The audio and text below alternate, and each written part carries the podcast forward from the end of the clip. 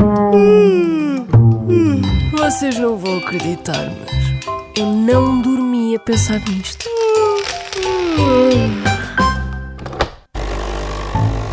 Sabe porquê que os gatos pretos dão azar? Eu acho que tem a ver com alguma história de um gato, de uma senhora que deu azar nessa noite. Não sei, estou a inventar uma história. Mas provavelmente é porque tem a ver com a cor preta, que é associada a coisas más, não sei bem porquê. Maldição! É a maldição. Olha, sou alérgico aos gatos. Em 10 minutos fico logo aflito da garganta. Aliás, isso é, isso é que é ter azar. Pois é, posso morrer. Os gatos pretos dão-nos azar quando passam na nossa frente, quando se atravessam na frente. Eu, mas a mim dá-me sorte. Sorte, porquê? Porque eu acho que o contrário das superstições que as pessoas têm reverte em sorte. Os gatos pretos não dão azar. A pessoa é que pensa que tem azar, mas é mentira.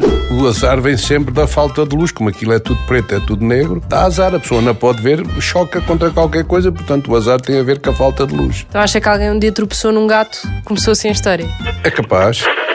No Antigo Egito, os gatos eram idolatrados porque eliminavam as pragas de ratos nas cidades. Na Roma Antiga, eram um símbolo de fortuna. Na Idade Média, o gato preto era um animal associado à feitiçaria.